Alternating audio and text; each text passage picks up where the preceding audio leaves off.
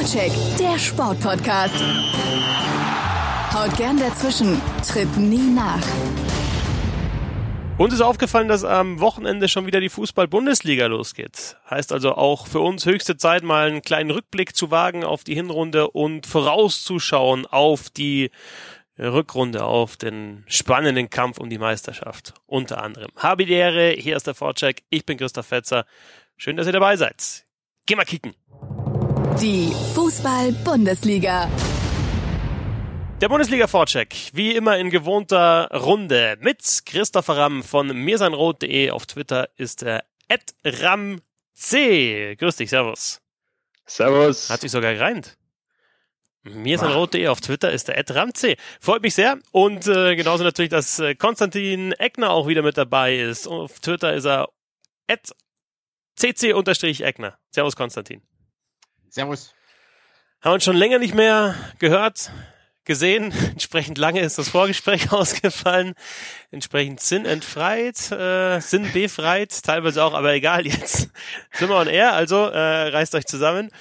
Ähm, ja, und wir haben uns äh, so vorgenommen, ähm, dass jeder mal so einen, eine Erkenntnis aus der Hinrunde präsentiert, über die wir dann auch diskutieren, vielleicht auch irgendwie äh, ja was Kritisches, ähm, eine Anregung, ein Vorschlag, eine taktische Erkenntnis. Weiß ich, nicht. ich weiß es ja noch nicht, was ihr euch äh, da rausgepickt habt, aber ich werde es jetzt mich gleich erfahren. Konstantin, wie ist es denn bei dir nach dieser spannenden Hinrunde, komplette Tabelle nahe zusammen. Keine Mannschaft hat sich abgesetzt, keine ist abgeschlagen. Bundesliga so spannend wie nie. Was ist deine Haupterkenntnis aus der Hinrunde? Ein europaweiter Trend, dass das Meisterschaftsrennen überall noch offen ist. Äh, und ich habe mir als Thema rausgesucht, der Generationenkampf innerhalb der Trainerschaft. Uh, da, uh. Das ist natürlich ja. gleich mal, da haut er gleich mal einen raus. Sollen wir vielleicht mal mit was leichterem anfangen? Nee, aber das ist natürlich, also du meinst Laptop-Trainer gegen ähm, bald Ruhestand-Trainer oder wie sollen wir das überschreiben?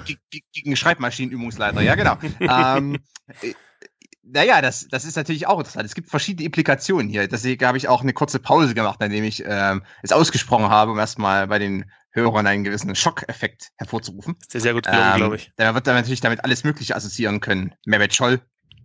Ähm, ja, mehr eigentlich auch nicht. Jedenfalls, äh, nein, um was es mir eigentlich geht, ist eher, ähm, dass es natürlich äh, die sogenannten Laptop-Trainer in der Bundesliga ja mehrheitlich oder äh, immer mehr äh, vermehrt gibt. Ähm, im namentlich, und das ist jetzt ein bisschen das Laptop-Trainer mal ausgenommen, aber es gibt äh, eben Trainer wie äh, Nagelsmann, Tedesco, Hannes Wolf, also ähm, heutige Trainer, auch junge Trainer un unter ähm, 40, teilweise ähm, Anfang 30 erst, die keine äh, prominente Spielerkarriere hingelegt haben oder überhaupt keine richtige Spielerkarriere hatten im Profibereich, äh, wie im Fall von Nagelsmann, der ja schon als Jugendspieler dann aufgehört hat, äh, aufgrund von Verletzungen. Und ähm, die jetzt, jetzt nach und nach so in die Bundesliga strömen, auch im Zweitliga, im Drittliga-Fußball immer häufiger zu finden sind, aber natürlich ganz prominent dann in der Bundesliga. Ähm, und die von ihrer ganzen Art her und von dem, was sie ähm, spielen lassen, von dem, wie sie ihre Mannschaften coachen, äh, ein bisschen ambitionierter und teilweise auch ähm, vielleicht sogar etwas durchdachter vorgehen als die als manch älterer. Ich will jetzt nicht alle über einen Kamm scheren. Es gibt sicherlich auf beiden Seiten auch ähm, schwarze Schafe. Äh, und damit meine ich nicht den Thomas.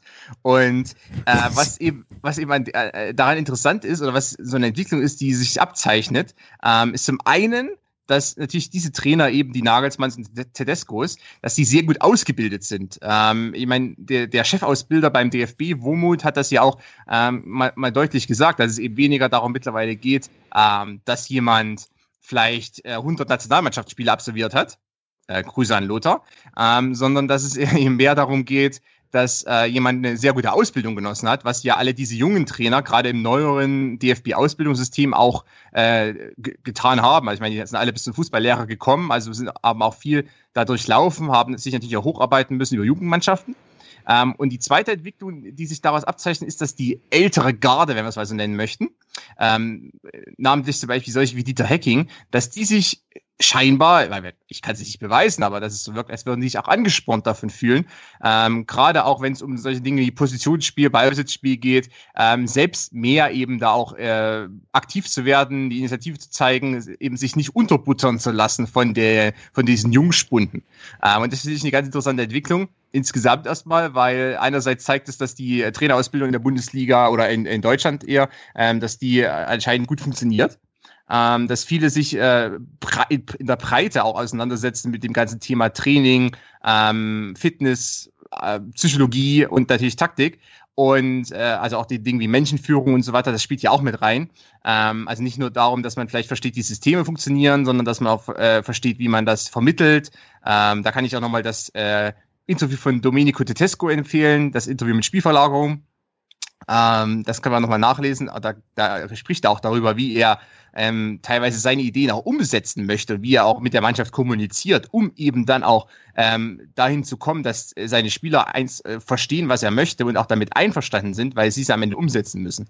Ähm, also es ist ein frischer Wind, der in die Bundesliga kommt und ich glaube aber, dass es eben auch äh, sagen wir mal, etablierte Trainer gibt, ältere Trainer, vielleicht auch Trainer ähm, wie Kovac, die also mehr aus dieser ähm, Schiene kommen, erfolgreicher Ex-Profi, der dann eben ins Trainergeschäft äh, ähm, gewechselt ist. Ich wollte gerade einwerfen, es gibt ja noch die Beispiele Kovac und Herrlich, die noch relativ jung sind und äh, recht erfolgreich auch gespielt haben. Also so ein Zwischending ja, gibt's gibt's ja auch, auch noch. Sandro Schwarz wäre da zu nennen. Ja. Äh, Sand Sandro Schwarz, äh, ich meine, der war, hat jetzt keine Karriere wie Kovac hingelegt, aber war auch äh, etablierter Profispieler bei Mainz äh, über viele Jahre als Sechser. Ähm, und äh, der zum Beispiel auch, hat ja auch diese ganze Ausbildung im DFB durchlaufen, ist auch also ein Produkt dieser Ausbildung, bringt natürlich die andere Sichtweise auch mit von vielen, äh, gerade auch Zweitliga- einsetzen. Also er hat ja auf dem Niveau gespielt, ein bisschen wie Klopp auch in der Richtung. Äh, ich meine, Klopp war jetzt auch nicht der prominente Profispieler, aber hat natürlich trotzdem eine lange ähm, Karriere als Spieler auf einem äh, doch recht hohen, vergleichsweise hohen Niveau hingelegt. Ähm, meine, darf man jetzt mal die, die Zweit- und Drittligaspieler auch nicht so äh, unter Wert verkaufen in der Richtung. Ähm, und dann so tun, als würde es nur zählen, wenn man irgendwie wie Kovac eben viele Nationalmannschaftsspiele und Champions League Einsätze hatte. Ähm, aber diese, die kommen ja eher aus einer anderen Richtung. Also die gibt's auch und die versuchen sich da aber auch einzuordnen. Also auch ein Kovac zum Beispiel hat ja, als er noch bei Kroatien tätig war, der bei der kroatischen Nationalmannschaft tätig war, mal gesagt, dass die taktischen Dinge und so sind gar nicht so wichtig für ihn oder sind gar nicht so entscheidend. Äh, ich glaube, das sieht er heute, äh, auch wenn man Spiele von Eintracht Frankfurt betrachtet, in der jüngeren Vergangenheit, in dieser Hinrunde, das sieht er wahrscheinlich heute etwas anders. Und äh, ich weiß nicht, ob er die Aussagen bereut, aber zumindest äh, würde er die wahrscheinlich heute etwas in, anders tätigen.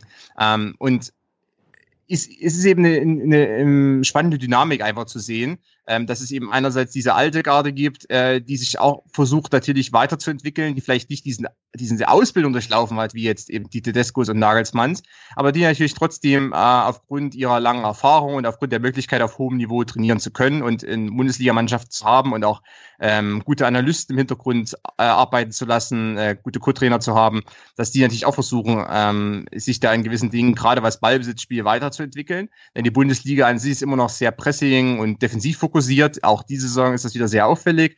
Aber es gibt eben auch diese ambitionierten ähm, Fußballlehrer, um vielleicht mal den Begriff zu benutzen. Und zum anderen eben auch diese, diese Mischlinge ähm, à la Kovac, die eben erfolgreich äh, jung sind, aber erfolgreiche Profikarriere hatten. Also ich glaube, Sandro Schwarz ist trotzdem noch das beste Beispiel, in meinen Augen sogar. Ähm, und ja, also insgesamt, ist Generationenkampf die falsche Überschrift in, in, äh, in dem Kontext, aber es gibt äh, zumindest, was diesen Trainerkampf betrifft, und der wird ja immer prominenter auch dargestellt medial, äh, vielleicht manchmal auch überbewertet, aber natürlich für uns immer ein spannendes Diskussionsthema, ähm, dass dieser Trainer- und Generationenkampf da äh, weiter an Fahrt gewinnt. Ähm, was natürlich äh, vielleicht negativ darauf einwirkt, ähm, auf diese Entwicklung, ist, dass die Bundesligisten sehr schnell zum äh, dazu greifen, äh, ihre Trainer eben auch zu entlassen. Es gibt hier in der Bundesliga aktuell fast keinen, ich glaube nur zwei Jahre beim aktuellen Verein sind. Also Streich, Dardai, Hasnüttel, das könnte es schon gewesen sein. Ähm, also das heißt, ähm, die Langfristigkeit und die und dass man ein bisschen mehr Konstanz reinbringt, die fehlt eigentlich noch, wenn man nicht gerade eine Sonderstellung wie eben zum Beispiel Christian Streich beim SC Freiburg hat. Ähm, und der SC Freiburg ja an sich sowieso ein besonderer Verein ist, was sportliche Planung betrifft äh, wo man den Abstieg nicht ganz so hart nimmt. Ähm, Hasenhüttl eben hat einen Aufstieg hingelegt mit, mit äh, RB Leipzig, deshalb ist er schon länger am Amt. Ähm, und Paul Dardai schlägt sich gut bei Hertha, aber ansonsten, ich meine, selbst die beiden Top-Vereine haben erst gerade wieder ihren Trainer gewechselt. Schalke kam mal wieder ein neuer dazu, äh, bei Leverkusen auch. Also äh, an sich, es gibt eine große Fluktuation und das ist wiederum etwas, das sich vielleicht nicht ganz so gut auswirkt auf auch die Entwicklung der einzelnen Trainer dann, wenn die immer wieder von äh, Standort zu Standort springen müssen. Findest du, aber wenn ich da mal einhaken darf, dass jüngere Trainer eher taktisch flexibel agieren und ja, ich, ich nenne es jetzt mal in Anführungsstrichen mutiger spielen, wobei mutig natürlich jetzt wieder so ein ja, sehr weicher Begriff ist, der natürlich irgendwie in vielerlei Richtungen dehnbar ist, aber zumindest aus taktischer Perspektive habe ich so ein bisschen das Gefühl, dass Tedesco, Nagelsmann, vielleicht auch Kovac mittlerweile, wo wir da ja schon gesagt haben, dass wir ein paar Absprüche machen wollen, dass wir da doch zumindestens oder ich zumindest das Gefühl habe, dass bei denen so ein bisschen mehr Variabilität, Flexibilität drin ist, sowohl im positiven, natürlich auch als im negativen Sinne, aber dass da so ein bisschen mehr Variabilität drin ist jetzt als bei den alteingesetzten. Wenn ich jetzt mal auf der anderen Seite nehme, vielleicht den Hacking oder vielleicht auch Angelotti oder Jupp Heynckes an der Stelle mal zu nennen. Ich finde vor allem, dass sie auch im Spiel schneller reagieren. Also das ist, was mir schon auffällt, auch wenn es vielleicht nicht immer hinhaut, dass man halt, dass, dass einfach teilweise schon in der ersten Halbzeit entweder gewechselt wird oder das System umgestellt wird, Viererkette, Fünferkette und ähm, eben da was ausprobiert wird, während ich so den Eindruck habe, dass eben ältere Trainer eher sagen, ja, das ist so mein Ding, das lassen wir jetzt mal laufen, vielleicht wechsle ich dann in der 75. Mal. Natürlich jetzt überspitzt, aber ich finde, das kann man schon erkennen, Konstantin. Äh, ja, da, da gibt es einige Punkte, die man diskutieren kann. Ich, äh, gerade was eben ähm, das Risiko betrifft, beziehungsweise auch progressives Handeln, da ist Tedesco jetzt gar nicht mal so das gute Beispiel, denn Tedesco kommt zu Schalke und lässt das mal einen sehr defensiven Fußball spielen. Äh, eigentlich kopiert er äh, gerade am Anfang der Saison vieles, was er in Aue benutzt hat. Und in Aue in der letzten Saison war er ja auch vor allem ein äh, Mann, der eine kleinere, eine individuell schwächere Mannschaft äh, zum Nichtabstieg geführt hat. Das war ja auch sein Ziel da.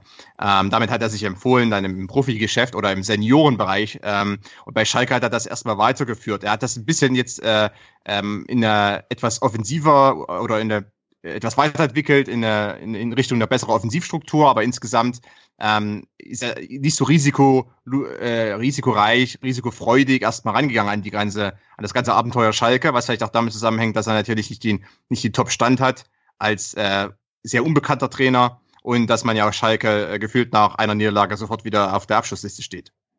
Ähm, aber natürlich, klar, es gibt diese, vielleicht auch bei ihm eine Tendenz dazu. Ähm, auch Hannes Wolf ist ein gutes Beispiel, hat Anfang der Saison mehr Risiko äh, oder mit mehr Risiko Dinge versucht, hat es dann wieder ein bisschen bleiben lassen, wieder ein bisschen mehr gemacht. Also natürlich auch die sind sich nicht hundertprozentig sicher über, ähm, was sie da mal tun sollen und wie, sie, wie risikoreich, wie strategisch ähm, wirklich auch risikohaftet sie vorgehen dürfen. Ähm, auch mit dem Hintergrund, äh, was ihre Spieler leisten können. Das ist ja auch immer äh, nochmal zu bedenken, gerade auch bei so Teams wie eben Stuttgart ähm, und zum Teil auch Hoffenheim, ja, die individuell gerade in, der Defensive eher mittelmäßig besetzt sind.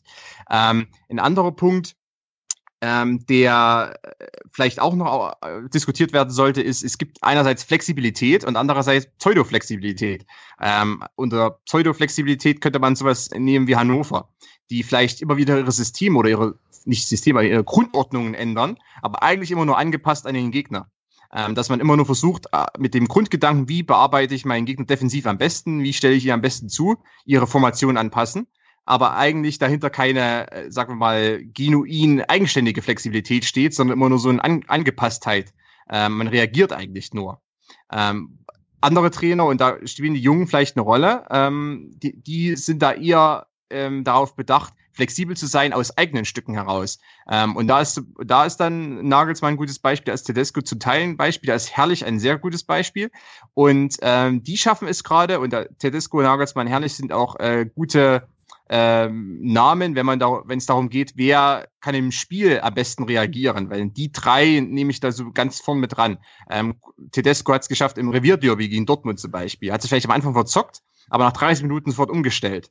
Ähm, Herrlich hat es in mehreren Spielen geschafft, äh, das Ruder rumzureißen durch Umstellung während der Halbzeitpause. Äh, zum Beispiel im Derby gegen Gladbach. Oder ist es ein Derby? Mehr oder weniger. Ähm, also Hoffen, Hoffenheim, Nagelsmann schafft es auch regelmäßig. Äh, ich meine, der rudert ja schon sehr viel, was seine taktischen Umstellungen betrifft, damit er da das Beste rausholen kann, weil seine Mannschaft eben zum Teil ein bisschen limitiert ist im Spielaufbau und er trotzdem eben nicht äh, nur bolzen möchte. Ähm, also das heißt, die können das schon, die reagieren sehr schnell und sind sehr ähm, geistesgegenwärtig auch und äh, analysieren auch die Situation sehr gut. Nicht nur alleine, auch mit natürlich den Leuten, äh, die im Hintergrund arbeiten und ihnen dabei helfen. Also Videoanalysten und so weiter spielen ja auch eine Rolle dabei. Ähm, und da gibt es sicherlich auch Trainer, ähm, Hacking ist vielleicht einer, äh, Peter Bosch war es natürlich auch, ähm, die sich die eher versuchen, so Stabilität reinzubringen und die eher die Umstellung scheu, äh, äh, scheuen, weil äh, vielleicht der Gedanke darin besteht, dass sie ihre Spieler verunsichern oder vielleicht unnötig Instabilität reinbringen. Ich glaube, bei Dortmund und Peter Bosch war das doch lange Zeit der Fall. Ähm, und Stöger ist auch keiner, der jetzt während des Spiels die Riesenumstellungen macht. Äh, Heinkes auch nicht unbedingt, aber der braucht es auch weniger. Äh, insofern ähm, ist, es, ist es schon auch da nochmal ein großer Unterschied, wobei das nicht nur nach Jung und Alt geht oder nach, äh, weiß ich, Laptop-Trainer und äh, Schreibmaschinen, Fußballlehrer, sondern dass es dann natürlich auch rein von den, von den Typen selber ein bisschen abhängt, weil Heiko Herrlich ist ja so ein bisschen die, die, die Mischform, ne? Äh, guter Ex-Profi, aber auch noch nicht so alt. Ich finde es spannend, weil wenn ich jetzt gerade am Saisonanfang denke, wie, wie Carlo Ancelotti doch sehr, sehr stark an seinem System festgehalten hat, obwohl der Kader eigentlich bei Bayern viel mehr hergeben könnte und zumindest auch Optionen lässt, im Sinne von Fünferkette, Dreierkette, ähm, ja, abkippenden Außenverteidigern, ähm, im Mittelfeld mehrere Optionen zulässt, dann, dann hat er doch immer sehr, sehr stark an seinem starren System festgehalten. Und die größte Abweichung war statt 4-3-3, 4-2-3-1. Und deswegen finde ich die Diskussion eigentlich schon relativ spannend, weil es natürlich dann auch irgendwann zu dieser Frage kommt, überrasche ich meinen Gegner? Habe ich irgendwie einen Überraschungsmoment in meinem Spiel? Will ich den in meinem Spiel haben? Oder vertraue ich eben auf altbewährtes und sage, was einmal funktioniert hat, das spiele ich jetzt so lange weiter, bis es eben nicht mehr funktioniert. Und die, die Frage finde ich extrem spannend. Und ich glaube, die wird uns in der Bundesliga auf jeden Fall noch die nächsten ein, zwei Jahre lang beschäftigen.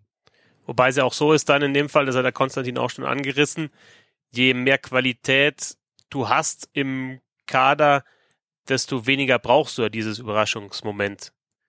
Also die Bayern wissen, dass sie da mit diesen minimalen Anpassungen, äh, wenn es vielleicht mal eine Phase gibt, in der es nicht so gut läuft, dann wieder erfolgreich sein werden, zumindest in der Fußball-Bundesliga. Während vielleicht tatsächlich andere Mannschaften sich einmal grundlegend was anderes überlegen müssen. Das ist ja bei den beiden ja, nicht der Fall. Ja, natürlich. Das, dass der Aufwand in Anführungsstrichen geringer ist, wenn du äh, das Spielermaterial hast, was Bayern München zur Verfügung hat, das ist natürlich vollkommen einleuchtend an der Stelle. Nichtsdestotrotz glaube ich, dass wir in der gesamten Bundesliga, glaube ich, und da sind wir uns, denke ich, alle drei einig, zumindest hatte ich das in den letzten Podcasts auch mal so das Gefühl, eher schon so einen kleinen Qualitätsverlust in der Bundesliga merken, sowohl vielleicht in der Breite als auch in der Spitze. Und das macht sich natürlich auch bei so einem Verein wie Bayern München bemerkbar. Wo du jetzt natürlich argumentieren kannst, ja, jetzt durch die Umstellung, also auf der Trainerposition hin zu Heinkes, der so ein paar kleine Adaptionen vorgenommen hat, die aber nicht wirklich viel spürbar oder nicht wirklich spürbar sind, zumindest taktische Natur sind, ähm, sind sie jetzt schon wieder erfolgreich. Das heißt aber noch lange nicht, dass sie den gleichen Erfolg haben oder die gleiche Dominanz ausstrahlen können ähm, auf internationalem Parkett, sondern dass sie da vielleicht von der Mannschaft, ich nenne es jetzt mal, eines eher sicheren Halbfinalkandidaten für die Champions League vielleicht eher hingekommen sind zu einem, ähm, sie sind Wackelkandidat auf eine Position im Viertelfinale, was natürlich jetzt schon von einer Top 4, Top 5 Position in Europa schon mal ein Abstieg ist hin zu einer vielleicht Top 10 Position. Und das ist natürlich dann in der Sinne, in dem Sinne nicht ganz so, ähm, vielleicht nicht ganz so aussagekräftig in der Bundesliga, macht sich dann aber schon im europäischen Vergleich dann schon bemerkbar. Das finde ich eine Entwicklung, die auf jeden Fall bemerkenswert ist. Hast du den Eindruck, dass es in anderen Ligen, anderen europäischen Top-Ligen anders ist? Ich habe schon den Eindruck, dass vor allem aktuell in der Premier League schon sehr, sehr interessante Trainer unterwegs sind, die auch interessante Konzepte verfolgen. Natürlich mit äh, City, aber auch Tottenham, äh, konnte bei Chelsea. Wenger versucht auch relativ viel. Ähm, Mourinho zeigt dann halt nochmal so ein komplettes Gegenstück aus. Also da sieht man schon sehr, sehr viele Extreme. Ähm, so taktische Art und, und Variabilität, die in der Bundesliga vielleicht in dem Maße nicht ganz vorhanden ist. In Spanien natürlich sowieso, aber auch äh, in Italien ähm, hat man vermehrt das Gefühl, dass es doch da sehr, sehr ähm, ja, interessante taktische Herangehensweisen gibt. Und da haben wir zumindest noch einen spannenden ähm, Meisterschaftskampf, um, um den Handschuh von, von Konstantin mal aufzunehmen. Gibt's in der Bundesliga auch noch. War, ja, das ist noch nicht durch. Nein, noch lang nicht. Elf Punkte sind nichts. Ähm, was halt, was mir bei, wenn wir Jung und Alt nochmal nehmen, beziehungsweise eben äh, auch die, die, den Mut irgendwie zu handeln, was mir dann aber schon auffällt, Konstantin, ist, dass so von Spiel zu, also wenn, wenn wir zum Beispiel Streich nehmen, gut, er stellt im Spiel auch teilweise um, aber was dann vielleicht die, ist es eher so bisschen, ja, ähm, antiquiert, äh, will ich jetzt vielleicht nicht sagen, aber halt eher so die alte Schule, dann halt zu sagen, okay, jetzt läuft's heute nicht so, jetzt machen wir dann zum nächsten Spiel müssen wir halt dann umstellen und irgendwie was anpassen und das machen wir dann schon nächste Woche und dann kommt halt das nächste Spiel und dann sieht man zum Beispiel bei Freiburg, dass sich da schon was geändert hat. Ähm, sind einfach, um das nochmal irgendwie aufzugreifen, dann die, diese jüngeren Trainer irgendwie handlungsschneller bei dem, was sie, was sie machen, halt, dass sie schon im Spiel einfach diese Anpassungen vornehmen. Das kann zum, zum Teil stimmen, zum anderen äh, ist es auch nicht so, dass, dass jeder ähm, ganz, wie soll man sagen, ganz spontan alles macht, äh, alles, alles umstellt. Also es gibt da auch äh, vorgefertigte ähm, Pläne, die man sich so ein bisschen zurechtlegt wenn man wirklich darauf aus ist, dass man auch im Spiel oder wenn man sich sehr sicher ist, dass man vielleicht im Spiel umstellen muss oder auch zumindest damit rechnet, dass es sein kann. Ähm, also nicht, jeder Trainer äh, macht da ganz spontan irgendwas und, und äh, erwartet dann, dass seine Spieler das direkt umsetzen können. Also auch da werden gewisse vorher einstudierte Dinge abgerufen, äh, beziehungsweise wird auch schon im Vorfeld zum Teil von manchen Trainern diskutiert mit den Spielern, was sein könnte im Fall X und im Fall Y ähm, und welcher Spieler vielleicht dann wohin wechseln, auf welche Position wechseln könnte etc. Und auch wenn ich jetzt zum Beispiel sage, ich äh, stelle vor, auf eine Viererkette um und ziehe ähm, den Sechser auf die Linksverteidigerposition, dann ähm, wird der Sechser, der Linksverteidiger spielt, nicht komplett im Spiel davon überrascht, muss auf einmal Linksverteidiger spielen, sondern das wird natürlich vorher schon ein bisschen äh, mal, mal eingeübt, wie dann die Aufbau äh, Muster sind, wie, äh, also welche, welche Passwinkel dann und so weiter. Also solche Dinge werden dann schon ein bisschen ähm, zumindest äh, mal ausprobiert, dass eben nicht einer äh, dann in einem Bundesligaspiel äh, und dann in der Bundesliga, wo das Pressingniveau so hoch ist und ähm, jeder Fehler am Aufbau gleich ein Gegentor verursachen kann, ähm, dass man dann auf einmal äh, komplett über, äh, erschlagen wird von der Situation. Ähm, ganz, ganz so ist es dann ja auch nicht. Ähm, äh, und ich meine, wenn man sieht, wie die Trainer umstellen, dann gibt es da auch immer wieder so gewisse Wiederholungen und gewisse äh, Muster, die da zu erkennen sind. Äh, aber natürlich gibt es auch die Trainer, die eher äh, im Spiel weniger machen und das dann vielleicht einfach so laufen lassen, beziehungsweise dann äh, vielleicht auch sagen, gut, wir liegen jetzt äh, 3-0 hinten und äh, jetzt hat es auch keinen Sinn mehr, da noch viel zu machen. Und äh, da, da bringen wir das lieber vernünftig zu Ende. Ähm, ich meine, es gibt auch genügend Spiele, die gehen dann trotzdem, auch wenn man noch umstellt, trotzdem dann verloren und äh, man hat dann trotzdem nichts Richtiges gekonnt, äh, rein vom Resultat her. Und, ähm, und dann gibt's aber auch die, die eher so in größeren Zeiträumen denken, was eben immer schwieriger wird, wenn man natürlich so schnell entlassen äh, oder wenn dann so schnell die Entlassung ausgesprochen wird. Äh, und ich meine, äh, nur auf einen Punkt nochmal ganz kurz zurückzukommen, äh, bei den Mannschaften, die qualitativ sehr stark dastehen. Eben nicht nur Bayern, aber vor allem natürlich auch die Bayern. Ähm, oder auch, um mal in die jüngere Vergangenheit zu schauen, zum Beispiel der BVB unter Jürgen Klopp. Klopp hat äh, jetzt nicht so die riesige Umstellung während des Spiels vorgenommen, musste er auch oftmals gar nicht, weil der BVB ja auch äh, häufig auf der Siegerstraße war, häufig Spiele dominiert hat. Ähm, was er aber gemacht hat, war in einem regelmäßigen Abstand, ich, ich ich glaube, es waren neun, alle neun Spiele, aber es gibt ja echt ein Muster, wenn man sich die ganze Kloppzeit anschaut beim BVB. Alle sieben oder alle neun Spiele äh, gab es irgendeine kleine Änderung. Eine kleine taktische Änderung, ähm, ob es nun irgendwie war, dass Gündogan ein bisschen halb rechts spielt anstatt äh, äh, tief oder dass dann äh, Götze mal mehr zum rechten Flügel zieht und dafür dann äh, Kagawa zentral, solche Dinge. Also so kleine Dinge. Nichts, was jetzt irgendwie große Schlagzeilen im Kicker oder, oder äh, auf Welt.de verursacht hätte, aber äh, es, hatte die, es hatte eben den Einfluss, dass man durch kleine Umstellungen immer wieder äh, es geschafft hat, eine neue Dynamik reinzubringen, auch in die eigene Mannschaft. Und dass es dadurch immer wieder äh, auch so einen neuen Antrieb gab für die eigene Mannschaft, dann äh, wieder äh, zu performen und eben nicht in so einen, in so einen Trott rein zu geraten, der dann im Endeffekt dazu führen kann, dass die Ergebnisse schlechter werden. Und die Top-Trainer versuchen das immer wieder. Ähm, das hat auch zum Teil damit zu tun, dass es den Spielern gut tut. Äh, nicht jedes Spiel die gleiche Position oder die gleiche Position immer wieder zu spielen, und immer wieder die gleichen Bewegungen, immer wieder die gleichen Pässe zu spielen, die gleichen Läufe zu machen. Äh, also auch für Spieler ist es rein von der Anforderung her ganz gut, wenn sie, äh, wenn sie gelegentlich mal von Position A zu Position B gehen und mal ein bisschen die Räume wechseln. Ich meine, das ist bei manchen Spielern schwer. Ein Innenverteidiger spielt eigentlich immer die gleiche Position, aber gerade in der Offensive, im Mittelfeld ist das ja möglich. Ähm, auch das ist zum Teil ähm, rein von, sag mal, der Entwicklung der Spieler auch nicht ganz unpraktisch. Und ähm, es wird so interessant sein, wie die Bayern zum Beispiel aus der Winterpause kommen, jetzt mal das, das nochmal aufzugreifen. Ähm, es, da gibt's ja auch äh, schon so Tendenzen, oder Heinkes hat es angedeutet, dass es vielleicht mal einen Doppelsturm gibt mit Wagner und Lewandowski. Es würde wieder sehr viel ändern. Also es hätte vielleicht den, äh, wenn ich kein großer Fan von den Doppelsturm jetzt wäre, aber es hätte vielleicht den Einfluss, dass insgesamt ein bisschen neue Dynamik in die Mannschaft reinkommt.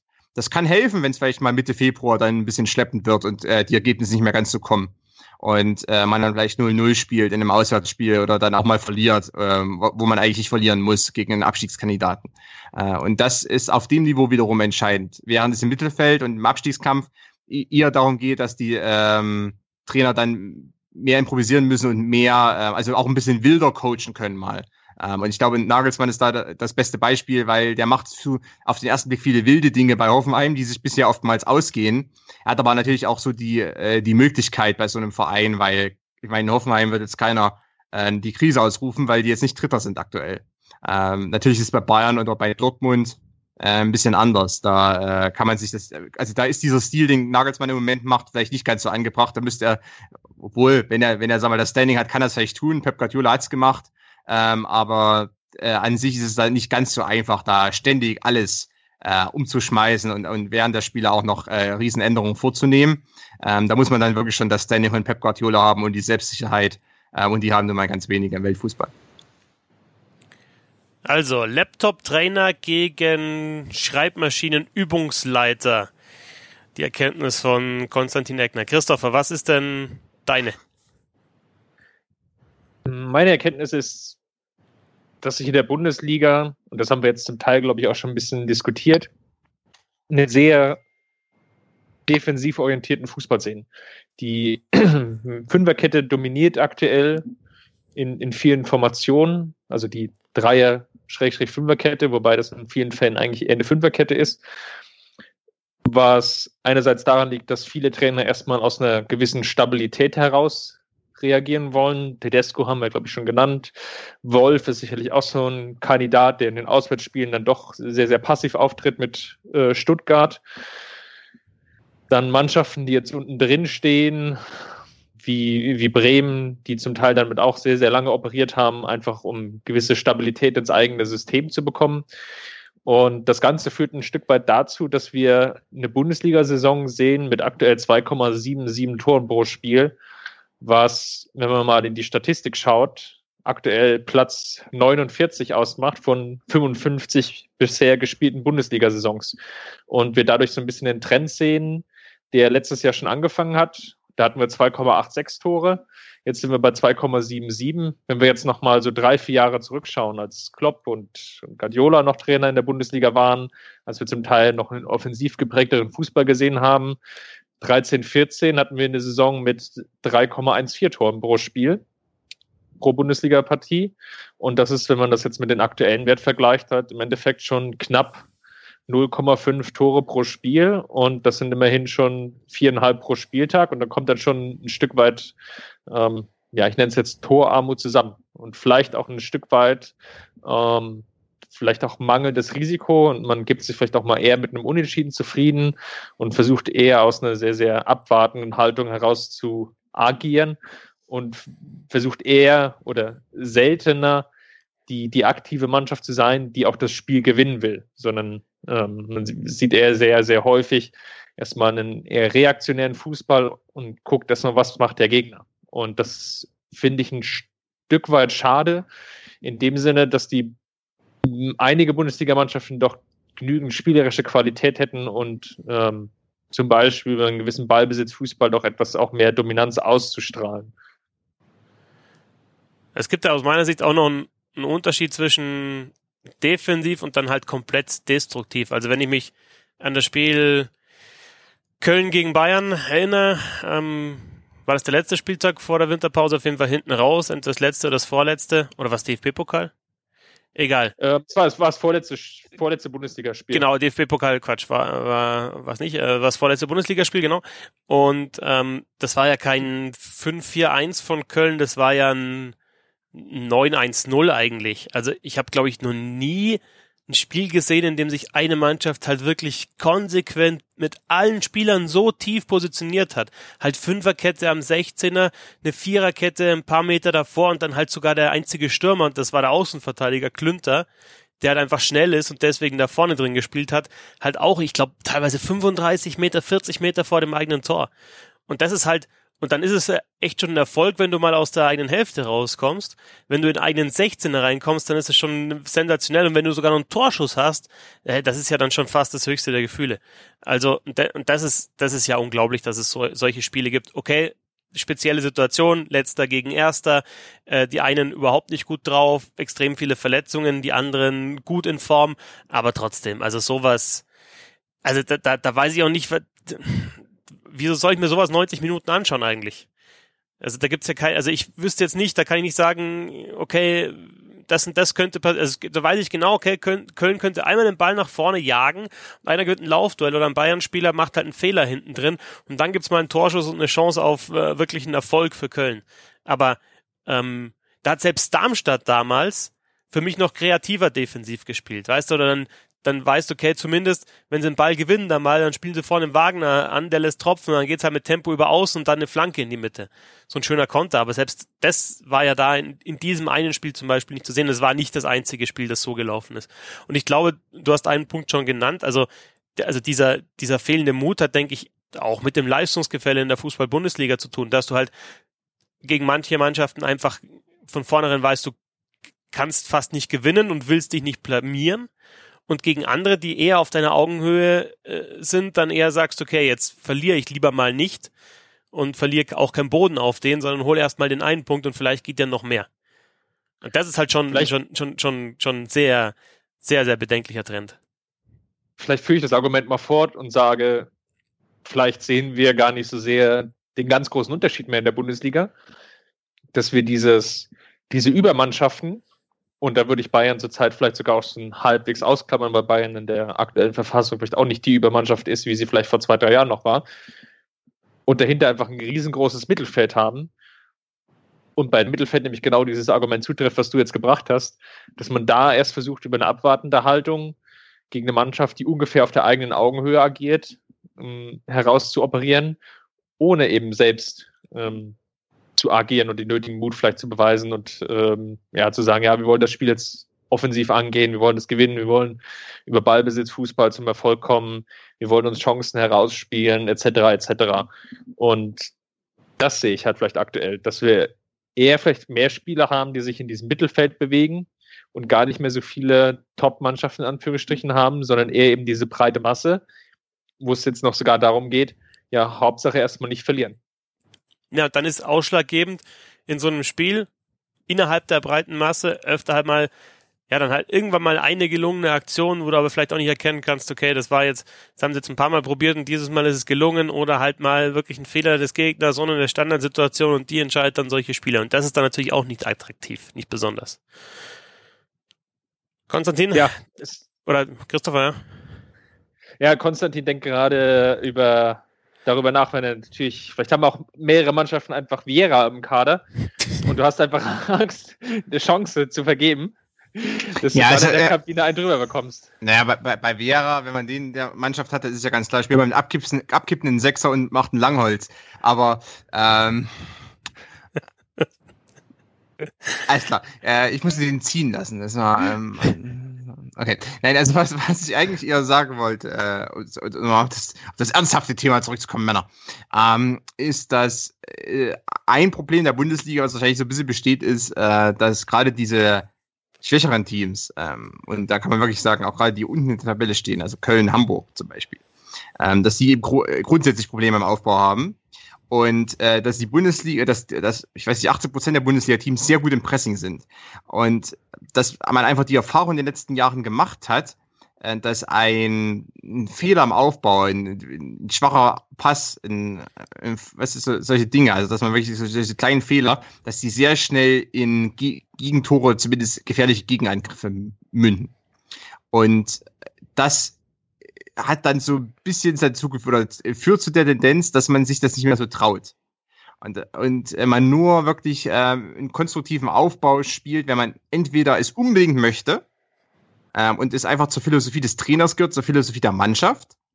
Ähm, oder man sich hundertprozentig sicher ist, dass es, äh, dass es, äh, sag mal, dass es mit einer ganz, ganz geringen Fehlerquote einhergeht und dass man eigentlich mehr Nutzen als äh, also mehr Nutzen daraus zieht als was anderes als als äh, vielleicht äh, dann ähm, von mit mit Gegentoren überhäuft wird. Äh, ein gutes Beispiel, es gibt da eigentlich mehr gute Beispiele. Ein gutes Beispiel ist zum Beispiel Wolfsburg. Unter Schmidt äh, gibt es da schon die Tendenz dazu, dass man versucht, mehr aus dem Aufbau rauszukommen, dass man eben äh, deshalb Arnold sehr tief spielen lässt, halblinks. Ähm, aber das kostet wiederum Präsenz vorne und es ist auch nicht so, so stark, aber man, man wirklich, man macht das nur, weil man Arnold hat und weil der so ballsicher ist, dass man den aus dem, im Aufbau einsetzen kann hätte man jetzt den, müsste man den Arnold weiter vorne einsetzen, weil die Darby verletzt ist oder was auch immer, ähm, dann, dann wäre das Spiel nicht mehr so der Fall, weil man sich nicht so sicher wäre, dass man das äh, stemmen könnte, dass man gegen das, äh, dass man eben dann die Pressing-Attacken auch abwehren könnte. Ähm, und klar, es gibt Mannschaften wie Freiburg, die machen es aus Prinzip, die spielen aus Prinzip flach äh, raus. Ähm, in vielen Situationen Zuletzt auch weniger, gab es auch Gebolzer, aber es gab auch Spiele, wo man es wirklich aus Prinzip einfach gemacht hat. Jetzt ist aber Streich einer, der wirklich auch einfach so erstmal dann macht, weil er davon überzeugt ist. Ähm, und auch wenn es dann schief geht, aber er ist auch in einer besonderen Situation, wie wir heute ja schon ein bisschen äh, besprochen haben, dass er eben wirklich da äh, vielleicht auch aus der Reihe fällt, der normalen Trainer. Ähm, ich erinnere mich an das, hm? an das Spiel in München. Ähm, ja. Da war ich, da war ich sogar vor Ort. Und da stand es, glaube ich, schon, schon 4-0 für Bayern und die haben halt wirklich konsequent hinten raus immer noch flach aufgebaut. Und Bayern hat sie konsequent unter Druck gesetzt und das war eigentlich, also jeder Abschlag, Abstoß war eigentlich ein komplettes Fiasko. Aber es wurde halt konsequent weitergespielt. Das war irgendwie einerseits sympathisch, andererseits irgendwie dann, dann doch Kopfschütteln zurückgelassen. Ein, ein anderes Beispiel. Ähm, naja, aber Christopher, wenn, wenn du das forderst, wenn du mehr Mut forderst, dann musst dir das doch eigentlich gefallen, dass halt eine Mannschaft das dann äh, weiß, es funktioniert nicht, aber so ungefähr sagt, ja, dann üben wir halt fürs nächste Mal, wenn ein schwächerer Gegner kommt. Das ist einfach unsere, unsere Philosophie und die ziehen wir durch. Ja, nein, also es war jetzt, also kopfschüttelnd war jetzt nicht, nicht negativ gemeint in dem ja, Sinne, okay, sondern ja. eher so Kopfschütteln im Sinne von ähm, Wahnsinn, dass die das halt durchhalten. Ein anderes Beispiel, was ich noch nennen wollte, war Gladbach. Gladbach hat äh, ja doch auch, äh, was historisch betrachtet, äh, nicht unbedingt so viel äh, darauf gesetzt, im Aufbau ganz konstruktiv und über Flachpässe, über die Halbräume nach vorn zu kommen. Ähm, hat es aber dann diese, diese Saison gelegentlich getan. Es gab dann äh, Spiele, wo das wirklich auch gut funktioniert hat. Ähm, man hat sich zum Beispiel gegen Bremen sehr, sehr äh, damit hervorgetan auch. Äh, weil man aber sich auch sicher war in dem Moment, dass man es kann dass man es gut einstudiert hat, weil Hacking davon überzeugt war, dass er ähm, da nicht so viel Risiko eingeht und dass es eigentlich die richtige Wahl ist gegen Bremen. Jetzt hat es in darauffolgenden Spielen nicht mehr so stark funktioniert oder gar nicht mehr. Man ist wieder von der Taktik weggegangen. Ähm, wenn man nicht gerade unbedingt dazu gezwungen wurde. Aber man ist dann wieder davon weggegangen. Dann gibt's wieder Spiele wie äh, gegen Hertha, das hat man erfolgreich bestritten, aber da war das wieder Wischiwaschi und da war das so ein bisschen äh, halb Gebolze, halb, halb äh, Flügelangriffe, aber nichts ganz so Konstruktives. Also es ist wirklich äh, Überzeugung ähm, in diese eigene Stärke und, und die Überzeugung, dass man nicht vom Pressing des Gegners, und das ist nun mal in der Bundesliga der Fall, dass das die meisten Teams sehr gut können, äh, dass man eben nicht vom, vom Pressing des Gegners überwältigt wird. An, andernfalls macht man es nicht. Ähm, und da können wir wieder den Bogen schlagen zu dem, was wir im ersten Teil diskutiert haben. Wenn natürlich auch die Trainer so schnell weg, äh, weg sind vom Fenster, wenn sie ein paar Spiele verlieren, dann ähm, tut das natürlich auch äh, nicht unbedingt gut und hilft nicht äh, bei einer Entwicklung eines etwas progressiveren, risikoreicheren Sp Spielstils.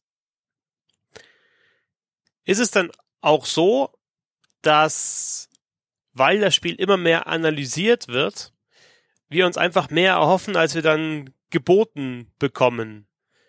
dass wir uns denken, okay, so und so könnte es so laufen, da könnte jetzt doch den und den bringen, den und den hier hinschieben und dann äh, über links, da zwei, drei Direktpässe, ist doch jedes Mal auch offen der Passweg. Schaut euch das an in der Wiederholung, hier, zack, Bild angehalten, hier wäre doch der Passweg frei gewesen, jedes Mal, der Außenverteidiger steht immer zu hoch. Wir analysieren, analysieren, analysieren und erwarten dann auch, dass es auf dem Platz auch umgesetzt wird von hochbezahlten Bundesliga-Profis. Erwarten wir vielleicht zu viel? Nein. Nein. Also, äh, ganz ehrlich, es liegt natürlich ein Stück weit in der, ähm, und jetzt trifft es wirklich ein Stück weit in eine philosophische Antwort ab. Es liegt natürlich ein Stück weit in der Sache, dass man sich als Mensch immer verbessern will. Also ich habe, also als, als einerseits als Individuum, aber andererseits auch als Mannschaft, an, als Team, kann man auch weiterspinnen, jedes Unternehmen, jede Organisation. Also ich habe doch kein Unternehmen gesehen oder keine Mannschaft, die jetzt gesagt hat, oh, dieses Jahr, da wollen wir mal bewusst 15 Punkte schlechter abschneiden als im Vorjahr. Oder wir wollen einfach schlechteren Fußball spielen. So geht ja niemand an die Sache ran.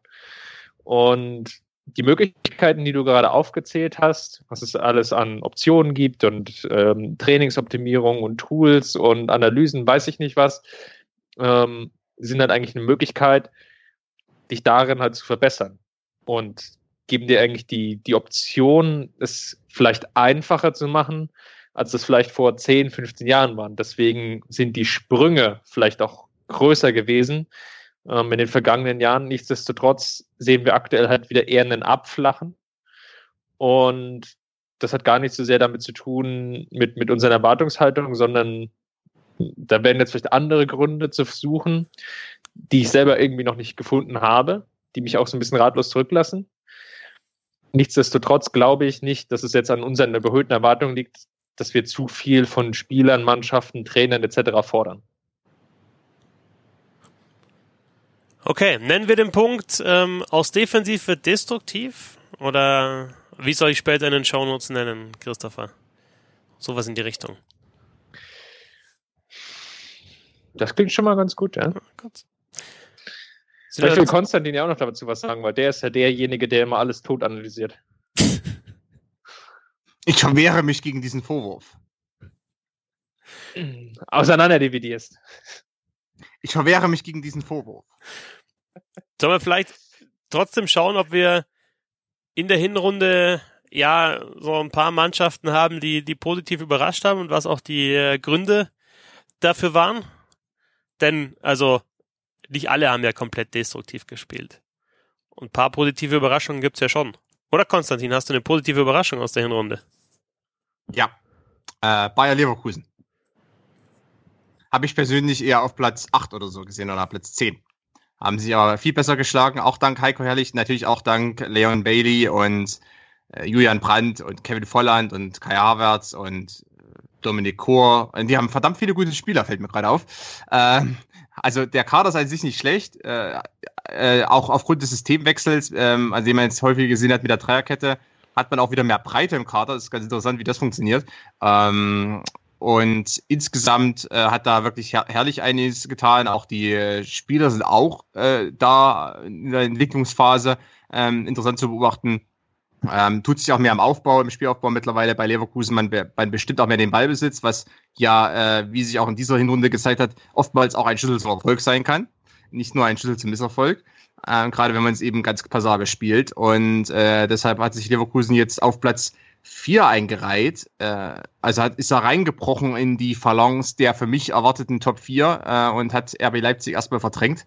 Natürlich punktgleich äh, nur Tordifferenz und so weiter. Also das ist natürlich alles sehr eng beieinander, aber an sich äh, Leverkusen, auch gerade nach dem äh, eher durchwachsenen Start, ähm, hätte man ja schon denken können, dass vielleicht herrlich Zeit schnell abgelaufen sein könnte, aber nein, er hat sich da rausgezogen und mit seiner Mannschaft äh, eine gute Runde gespielt. Äh, wenn man daran anknüpfen kann, dann sollte es womöglich sogar in Richtung Champions League gehen oder zumindest Europa League.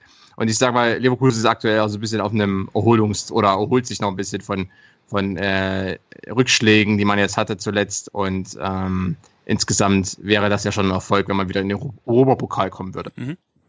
Christopher, positive Überraschung in der Hinrunde? Ich habe so ein bisschen zweigeteilt. Mhm. Um, einmal den, den oberen Teil der Tabelle zu nehmen und den, den unteren. Den oberen hat Konstantin, glaube ich, schon sehr, sehr gut ausgeführt. Und ich nehme jetzt mal den unteren, wobei es jetzt auch nicht ganz richtig ist, und nehme da die Mannschaft, die aktuell auf Platz 9 liegt. Das ist der FC Augsburg. Und da würde ich jetzt positiv anbringen, dass sie zumindest mit einem ja, halbwegs taktischen Konzept, zumindest die Auswärtsspiele doch bestimmen, sind aktuell, glaube ich, in der Auswärtstabelle Fünfter oder Sechster, also relativ weit oben, schon drei Spiele auswärts gewonnen. Und aus einer, ja, vor und leicht oder öfter kritisierten ähm, guten taktischen Grundordnung heraus gelingt es ihnen über Flanken von Max dann Torraumszenen zu kreieren und sich so Chancen zu erspielen. Und Finn Bogerson äh, Gregoritsch haben sie zwei Spieler mittlerweile in ihrem Kader, also auch von der Kaderzusammenstellung was richtig gemacht, die diese Flanken dann auch unter anderem verwerten können. Und das finde ich zumindest beachtenswert, weil ja für vielen auch vor der Saison eigentlich gesagt wurde, dass Augsburg mal wieder einer der Top 1 Abstiegskandidaten ist. Hm. Am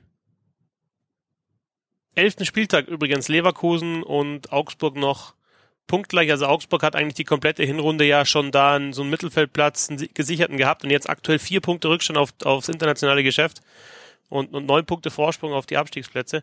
Aber Leverkusen, ja, da hat sich so die, die Geduld ausgezahlt in dem Fall. Und ja, deswegen sind sie jetzt vorne dabei mit Kontakt zu den Champions League Plätzen. Hast du eine negative Überraschung auch, Christopher, oder? Äh, ich habe sie zweigeteilt natürlich. Ja, ja, wieder zweigeteilt, ja, schön. Ja, ja äh, oben ist der BVB zu nennen. Nicht aus dem Grunde, weil sie, wenn man jetzt die komplette Hinserie betrachtet, schlecht gespielt haben, sondern weil sie es einfach ab einem gewissen Punkt dann nicht mehr geschafft haben, die nötige Struktur und die nötige Balance in ihr Spiel reinzubringen und das einfach über eine lange Serie hatten. Und das wäre eigentlich so der Punkt, den ich hier an der Stelle kritisieren möchte, dass es Bosch, namentlich Bosch, nicht gelungen ist, aber vielleicht auch dem Umfeld, ähm, die einerseits vielleicht die nötige Ruhe, aber andererseits vielleicht auch die nötige Expertise reinzubringen, die die nötige Balance zwischen Abwehr und Angriff ähm, wiederherstellt. Und ja, Bosch hat dann Not gedrungen, wahrscheinlich auch von Druck, der von außen hereinkam, sich dann breitreden lassen, irgendwie die äh, taktische Veränderung vorzunehmen, öfter mit der Dreierkette experimentiert, zwei defensivere Mittelfeldspielern und hat eigentlich sein eigenes System vielleicht ein Stück weit immer weiter verwässert und ist dann einfach nicht mehr in diese Erfolgsspur reingekommen. Und das ist so ein Punkt, den ich, der mich negativ überrascht hat, auf jeden Fall. Und in der unteren und, Hälfte, lass mich raten, der letzte. Ja, Köln hat mich echt äh, wirklich überrascht, weil ich das nicht erwartet hätte. Klar ist Modestabgang natürlich ein Problem gewesen. Ich wäre jetzt aber nicht davon ausgegangen, dass eigentlich dieses komplette Modell FC Köln unter mit Peter Stöger ähm, dadurch eigentlich wie so ein Kartenhaus zusammenfällt. Also ich meine, wir hatten, glaube ich, auch schon öfter immer mal so drüber gesprochen, dass Köln eigentlich so eine Mannschaft ist, die irgendwo so auf diesem Mittelfeldplatz so hin und her schwebt und eigentlich davon profitiert, dass sie halt ganz viele knappe Spiele gewinnt. Hertha ist ja auch so ein Kandidat dafür, die ganz häufig immer nur mit so maximal ein Tor Vorsprung gewinnen. Dass jetzt aber der Abgang des, des vielleicht besten Spielers im Kader ähm, und die vielen Millionen, die davon frei geworden sind, einfach so schlecht investiert worden sind, dass es dazu geführt hat, dass man eigentlich keinerlei Spielaufbau hat, keinerlei defensive Stabilität und keinerlei Torgefahr ausstrahlt, hat mich dann in der Gesamtheit auf jeden Fall schon negativ überrascht. Ja. Und der arme Cordoba, weil du gesagt hast, äh, kein 1 zu 1 Ersatz oder nicht mal annähernd ein 1 zu 1 Ersatz äh, für Modest. Ich, ich finde immer noch Wahnsinn, warum irgendwie da Cordoba schon von Anfang an so der Sündenbock war, nachdem er halt in der Bundesliga äh, bei Mainz zweimal in Folge fünf Tore gemacht hat. Weiß ich nicht, warum da jemand von ihm erwarten konnte, dass er 10, 15, 20, 25 macht. Also das ist ja einfach da, das war, das war dann, denke ich, schon zu erwarten, dass sie im Abschluss halt deutlich schlechter einfach sind. Weil Modest war ja nicht nur deutlich, ja, besser als Cordoba, sondern einfach halt in, in Bombenform auch noch. Modest war aber, muss man auch dazu sagen, natürlich in seiner Zeit in Hoffenheim jetzt auch nicht bekannt als, dass er jetzt irgendwie die, die Äpfel vom Baum schießt. Mhm. Also das war auch schon so ein Spieler der Kategorie, wo man dachte, ja, der hat Potenzial. Ähm, vergibt aber viele Chancen. So ein bisschen wie es vielleicht auch Timo Werner war in Stuttgart, wo man auch so ein bisschen voreilig gesagt hat, dass es der vielleicht nicht über die nötige Qualität verfügt, der jetzt ja auch wesentlich besser im, im Abschluss ist. Konstantin, deine negativen Überraschungen? Köln, erster FC, nicht Viktoria. Einzige schon alles, alles gesagt. Ich brauche nicht. Nein, Köln ist die Enttäuschung. einzige negative oder gibt's noch? Ich, ich, bin vom HSV nicht enttäuscht. Deshalb. Nicht, war zu erwarten für dich eher vom HSV. Äh, selbst der HSV hat vom HSV erwartet, dass das eine typische HSV-Saison wird. Ja. ja, nach den ersten zwei Spielen hatte man schon, schon Befürchtung, dass es irgendwie in eine andere Richtung läuft, nachdem man die aus Versehen gewonnen hatte. Aber zum Glück haben sie die Kurve. Das war, war ein Betriebsunfall.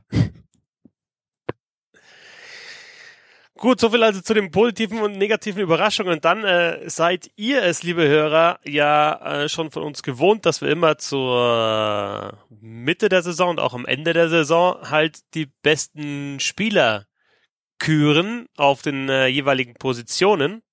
Mit einer kurzen Erläuterung natürlich von Christopher und von Konstantin und vielleicht mit einem kleinen Einwurf immer auch von mir. Manchmal zumindest, wenn mir einer fehlt. Ähm, und wieder machen wir das Ganze mit halt bester Spieler auf der Position und dann unseren allseits beliebten Unsung Hero noch mit dazu. Also einer, der vielleicht nicht so aufgefallen ist, aber halt trotzdem auf der jeweiligen Position für seine Mannschaft wichtig ist. Oder einer, auf den man vielleicht ein bisschen mehr achten sollte jetzt in der Rückrunde.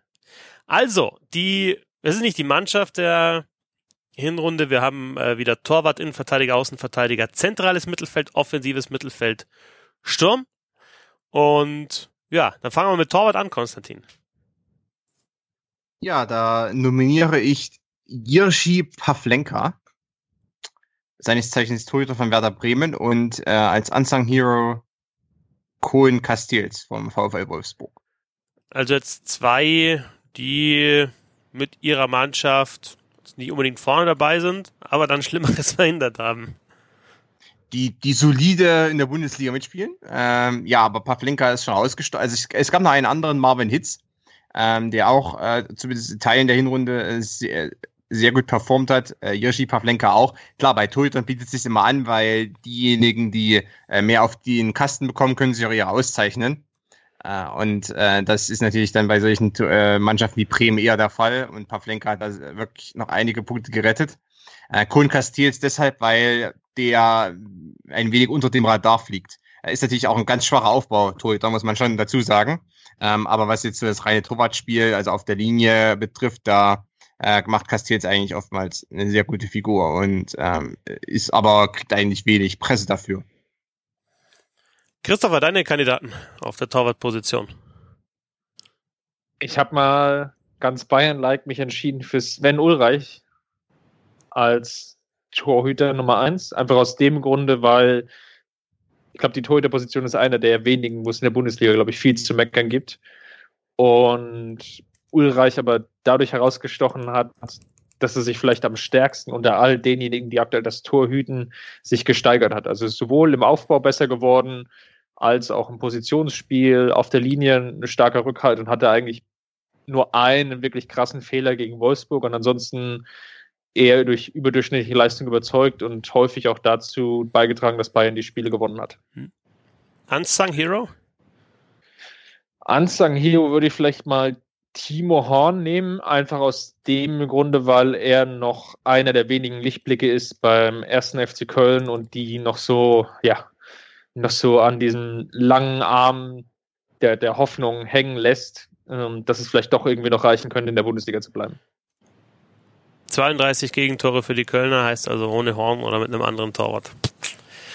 45. Nee, so kann man es nicht hochrechnen, aber. Nein, ja. aber du, du, du weißt, was ich meine. Also ja, ja, klar. Ist, ja. Ich, ich glaube, ein, zwei Gegentore hätte man vielleicht schon noch mehr kriegen können, wenn jemand anders drin gestanden hätte. Ob man dadurch jetzt wirklich mehr Punkte hat, hätte, sei jetzt mal dahingestellt, aber er gibt zumindest der schon arg wackeligen Defensive wenigstens noch einen Hauch Stabilität. Hm. Die Innenverteidigung. Christopher. Ja, da muss ich natürlich jetzt Naldo nennen. Ähm, ich bin jetzt auch auf den Naldo Hype Train aufgesprungen. Und schon beachtlich, was Tedesco aus dem wie alt 34-Jährigen noch, noch rausholt. 35, glaube ich, mittlerweile, oder? Ja, ja, Aufbau, Kopfballspiel, Torgefahr. Also eigentlich alles, was man sich so ein bisschen so von einem Zweikampf stark extrem, glaube ich, 80 Prozent der Zweikämpfe gewonnen. Also viel mehr kann man sich eigentlich gar nicht mehr von dem Innenverteidiger erhoffen. Jahrgang 82, 35 ist er. Guter Jahrgang. Der Spieler oh. mit der aktuell der, der, der, der, der noch aktive Abwehrspieler mit den meisten Toren. Aber das ist ja, das muss ich keinem erzählen von euch. Das wisst ihr natürlich. 42 oder 45, irgendwas in die Richtung. Das habe ich jetzt nicht genau im Kopf. Schau ich gleich nach. Wer ist denn Unsung Hero?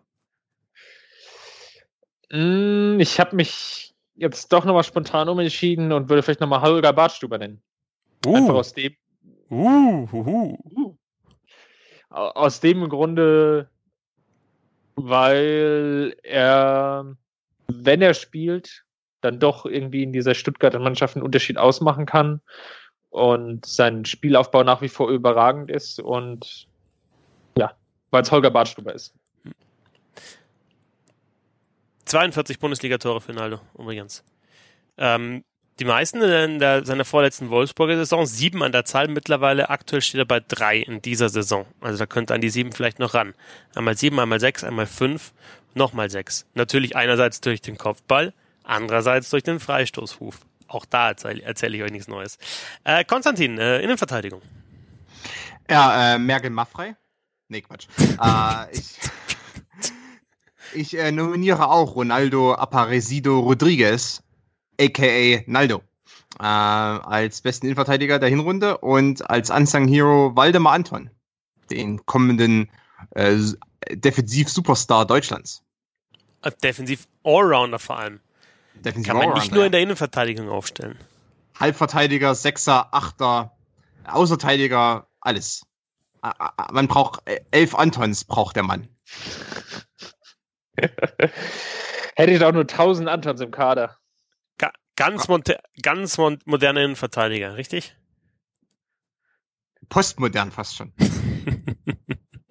das ist ja quasi schon apokalyptisch.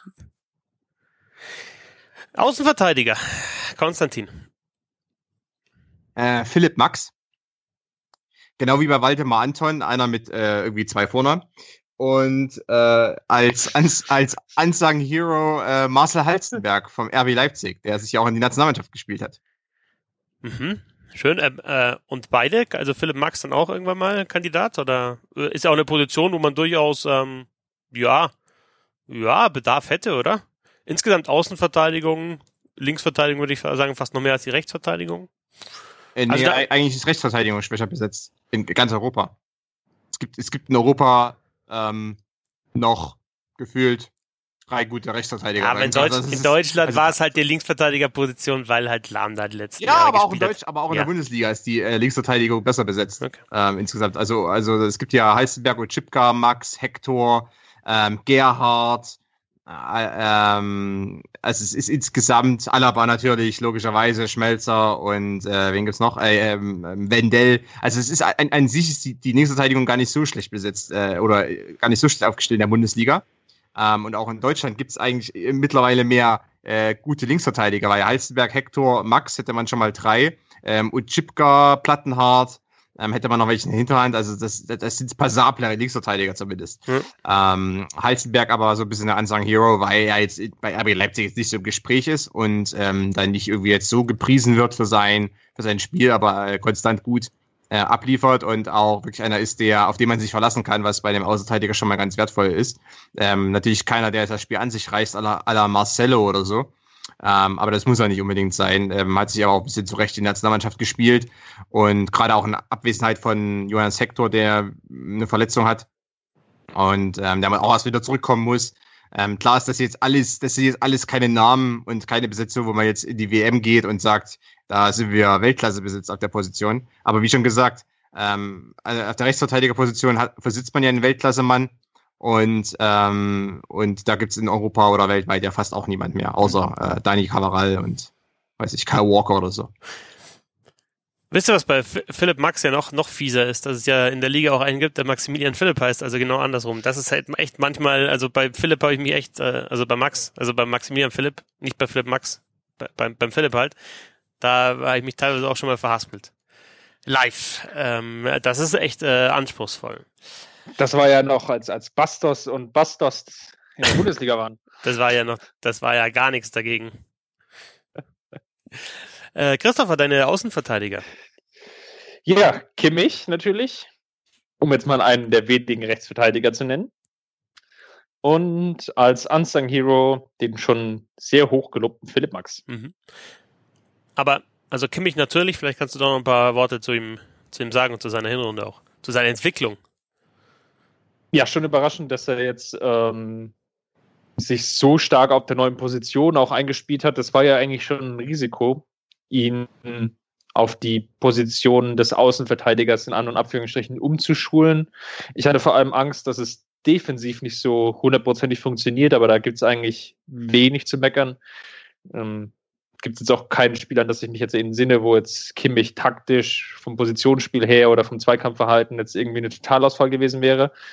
Und er trägt natürlich offensiv ähm, schon auch eine relativ große Verantwortung, hat sechs Torvorlagen schon eingebracht. Das ist eigentlich schon extrem hoher Wert für einen Außenverteidiger und sorgt natürlich so für noch ein weiteres Element im offensiven Bayern-Spiel. Deswegen eigentlich relativ ähm, konkurrenzlos aktuell dastehend, wobei er jetzt auch in der Rückrunde oder gegen Ende der Hinrunde schon etwas ja, auf dem Zahnfleisch ging und jetzt auch nicht mehr ähm, jedes Spiel über 90 Minuten bestritten hat und auch das eine oder andere Mal geschont wurde. Nichtsdestotrotz ähm, Kimmich auf jeden Fall ganz weit vorne an der Stelle. Mhm. Dann sind wir schon beim zentralen Mittelfeld. Wir sagen ja hier nicht defensives Mittelfeld, das mag der Konstantin nicht. Es ist zentrales Mittelfeld. Richtig, Konstantin? Es ist der Sechser, das zentrale Mittelfeld. Ja. Genau. Ganz genau. Deswegen nehmen wir das zentrale Mittelfeld. Ich bin, ich bin froh, dass du äh, auch immer zuhörst und äh, Notizen machst. Genau, also zentrales Mittelfeld und das andere heißt dann nicht dezentrales Mittelfeld, sondern das heißt dann tatsächlich offensives Mittelfeld. Aber das defensive Mittelfeld heißt bei uns zentrales Mittelfeld. Die Sechser. Christopher. Oh Gott. da wo Vieira, wo, wo Vieira auch damals gespielt hat. Der hatte, eine, der hatte eine lange Reichweite. Der war ja quasi Sechser, Achter Innenverteidiger und Außenverteidiger gleichzeitig. Da hat's noch richtig geknallt. Naja, der hat einen weiten Radius. Sehr fluider Spieler. Ich habe hier ein bisschen Durchschlag, Durchschlagskraft. Ich habe hier ein bisschen geschummelt und habe äh, Sabitzer, wobei er natürlich eher im, im offensiveren Gefilden unterwegs ist. Und als Unsung Hero. Das, das ist das Sechser übrigens, ja.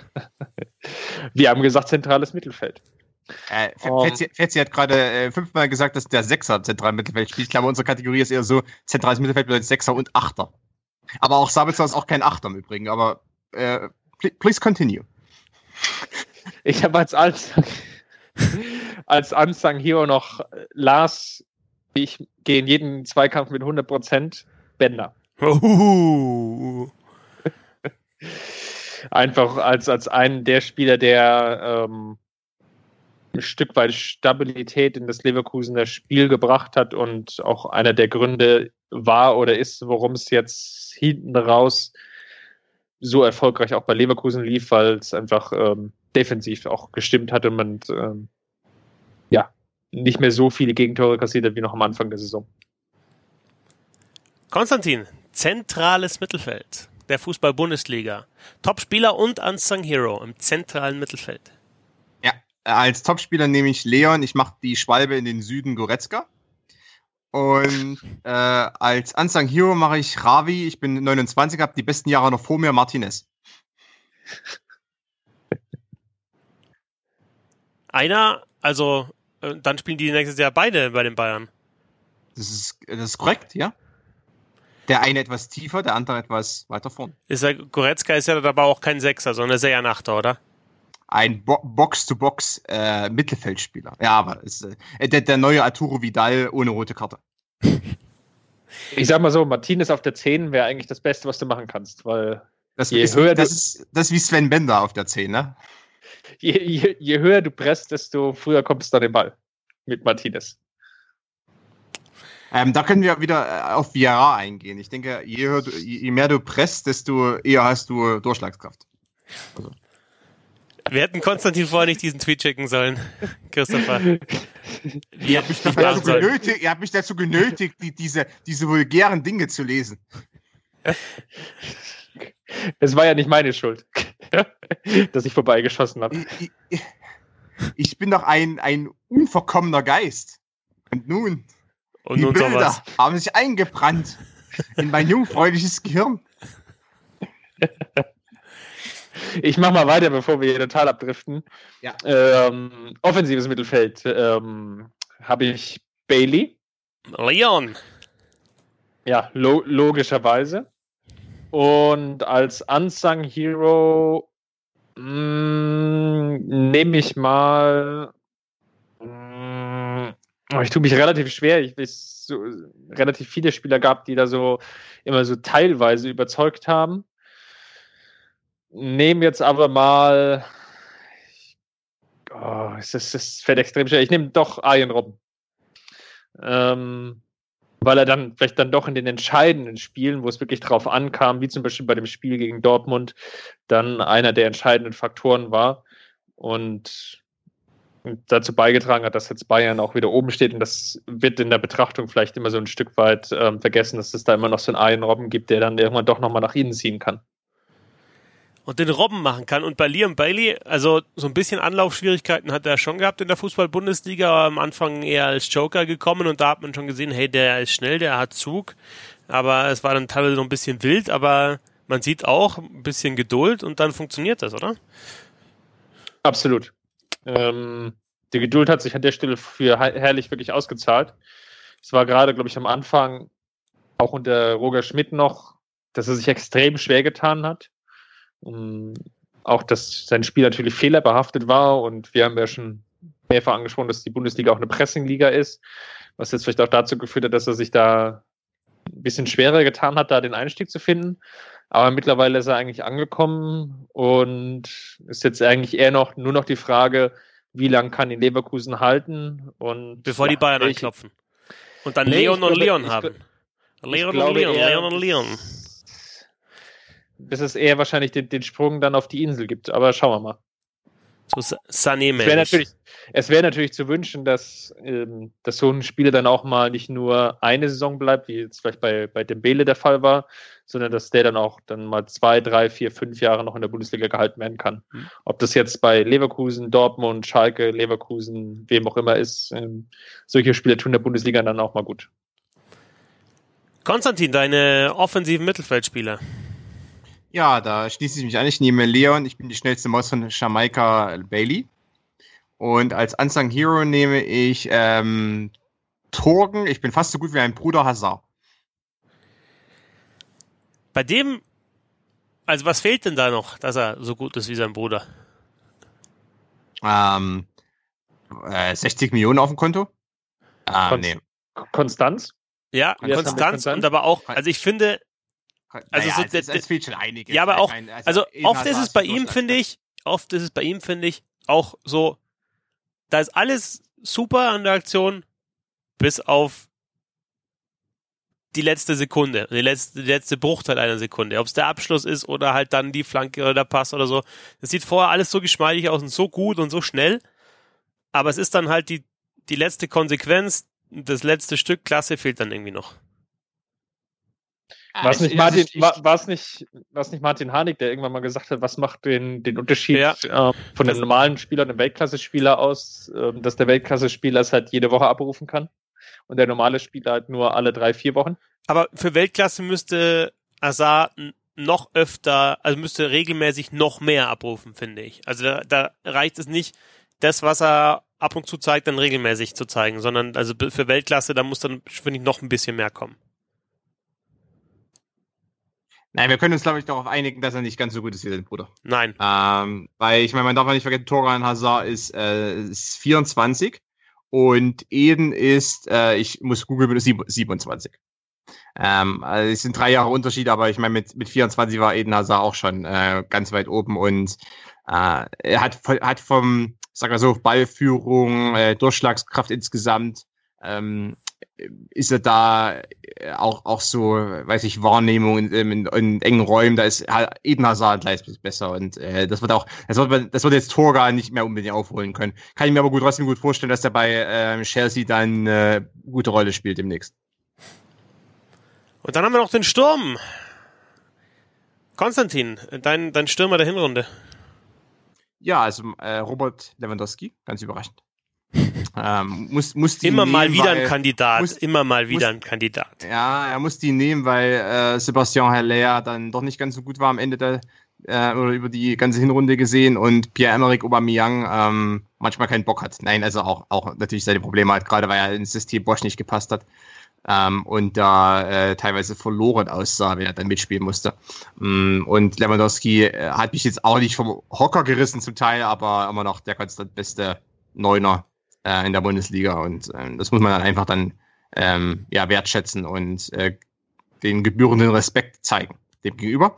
Ähm, aber wenn ich sagen muss, man sollte seinen, seinem Berater auf Twitter nicht folgen, by the way.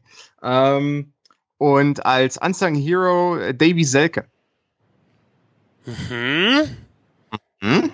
Ja, als Davy Selke fit war und bei Hertha dann ins Spiel kam, äh, ging die Post ab. Vorher nicht so ganz so, aber mit Davy Selke schon. Äh, und äh, der wird, äh, wenn alles normal läuft bei Hertha, dann ähm, äh, nachdem er ja sozusagen seinen Durchbruch, also bei Bremen quasi schon so eine Art Durchbruch hatte, die dann wiederum verzögert hat durch seinen Wechsel nach Leipzig, wo er nicht so richtig zum Zug kam und auch da eher so die zweite Geige hinter, hinter ähm, Pausen gespielt hat, äh, wird er jetzt seinen endgültigen Durchbruch dann ähm, demnächst bei Hertha feiern, wird aber nicht reichen, um bei der Nationalmannschaft dabei zu sein, in, bei der WM.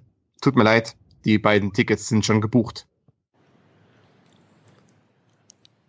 Christopher. Jetzt hast du aber mega Cliffhanger aufgebaut. Wahnsinn, Wahnsinn, ja. Es, ja, es ist auch gar nicht offensichtlich, welche zwei Mittelstürmer mit zur WM fahren. Also es ist komplett. Ja, mein, mein Spieler Lewandowski wird es natürlich nicht, aber vielleicht wird es ja ähm, mein Unsung Hero. Noch mehr Cliffhanger. Äh, ja, Jan Fiete Arp, äh, ich weiß nicht. da, da, bin, da bin ich ein bisschen skeptisch, ob der schon mit darf. Ich glaube, der ist noch zu jung, um nach, ich glaube, der ist zu jung, um nach Russland fahren zu dürfen. Ins Abenteuerland.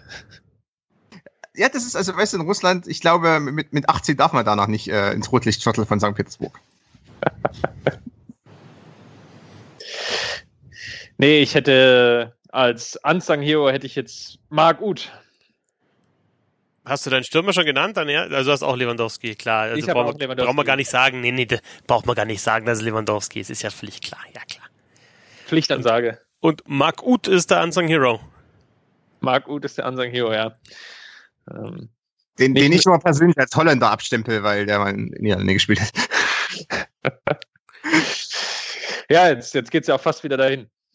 Da muss ich aber ehrlich gesagt dann das erste Mal so einen kleinen Veto-Joker setzen und äh, euch doch fragen, warum Alfred Finn Bogerson nicht auftaucht.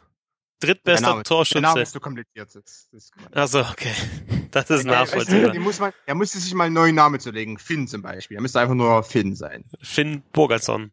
Ich, ja, oder, ich, ich, ich, dachte ja, Finn Bogerson ist ja immer der komplette Name. Aber das, das dachten viele. Das ist wie bei Jan Fiete ab. Alfred Finn Bogerson. Ähm, dann würde ja. ich euch doch noch bitten, aus diesen Spielern wahrscheinlich äh, euren MVP äh, der Hinrunde dann noch äh, zu küren. Christopher. Ähm, bei mir ist es Bailey. Leon Bailey von Bayer Leverkusen. Und bei dir, Konstantin? Also ich habe das anders gemacht. Äh, mein MVP ist nicht im All-Star-Team dabei, sondern kriegt eine ähm, separate Auszeichnung. Alfred Finn Bogerson.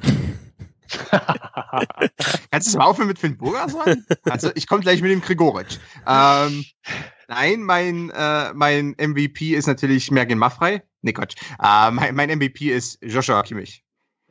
Ja, den, ja, aber den hat, ja, okay, ja gut, aber. Nix aber. Den, den hat ja, es, da, ja, den, da, ja, da, ja. da gibt's jetzt kein, kein Aber und kein. Kein Joshua Aber. Kimmich ist der MVP der Hinrunde. Joshua Kimmich, obwohl er nicht in deiner weil er nicht der Topspieler auf der Position ist jeweils. Nein, nein, nein, nein, der ist nicht in meinem All-Star-Team. Ich habe mein All-Star-Team extra genommen. Es gibt da nochmal den, den MVP, der, der äh, separat nominiert wird. Ah, okay. Nein. Gut, jetzt Es verstehe ich. gibt halt das, das, das All-Star-Team und dann gibt's halt das richtige Team. Genau. Ja, aber es ist einfach, weil ich, ich brauche ja Kimmich nicht zwei, weißt du, ich, ich, ich brauche ihm nicht zwei Trophäen zu geben. Er kriegt den Ballon d'Or, aber ich brauche ihn nicht noch ins, ins FIFA äh, äh, hier Team zu wählen. Das br- bringt er nichts. Ich brauch, kann doch da elf andere Spieler noch küren, aber ich gebe ihm natürlich den Ballon d'Or. Ist natürlich Quatsch, aber hier darfst du das. Hier So- sind ja auch die Regeln des normalen Fußballs eh außer Kraft gesetzt. genau, komplett. Und, und, und mehr, mehr Blödsinn als die FIFA können wir eh nicht machen. So schaut's aus. Deswegen versuchen wir es auch gar nicht. Freunde, äh, da, das hat mich dann sehr gefreut, dass wir uns mal wieder getroffen haben. Hier in dieser kleinen Runde. Und ähm, werden wir natürlich auch in der Hinrunde ab und zu mal machen. Äh, in der Rückrunde. In der dann jetzt beginnenden. Schon am Wochenende. Oder? Ja, machen wir auch wieder. So wie es äh, aus der Hinrunde gewohnt seid. Ähm, nach ein paar Spieltagen so eine kleine Zusammenfassung. Nicht äh, haarklein zu jedem Spiel, sondern einfach ja, die Lage der Liga. Was bewegt uns? Was beschäftigt uns? Was muss einfach raus? Und dann lassen wir es raus hier. Das war der Vorcheck mit Konstantin Eckner von Spielverlagerung.de. Auf Twitter ist er cc-eckner. Danke dir. Danke euch. Und mit Christopher Ramm von mirsanrot.de. Auf Twitter ist er @ramc. Danke dir. Ich empfehle mich. Ich bin Christoph Fetzer auf Twitter @fetzi6. Äh, danke fürs Zuhören, bis zum nächsten Mal und lasst's ruhig auch mal rollen. Vorcheck, der Sportpodcast.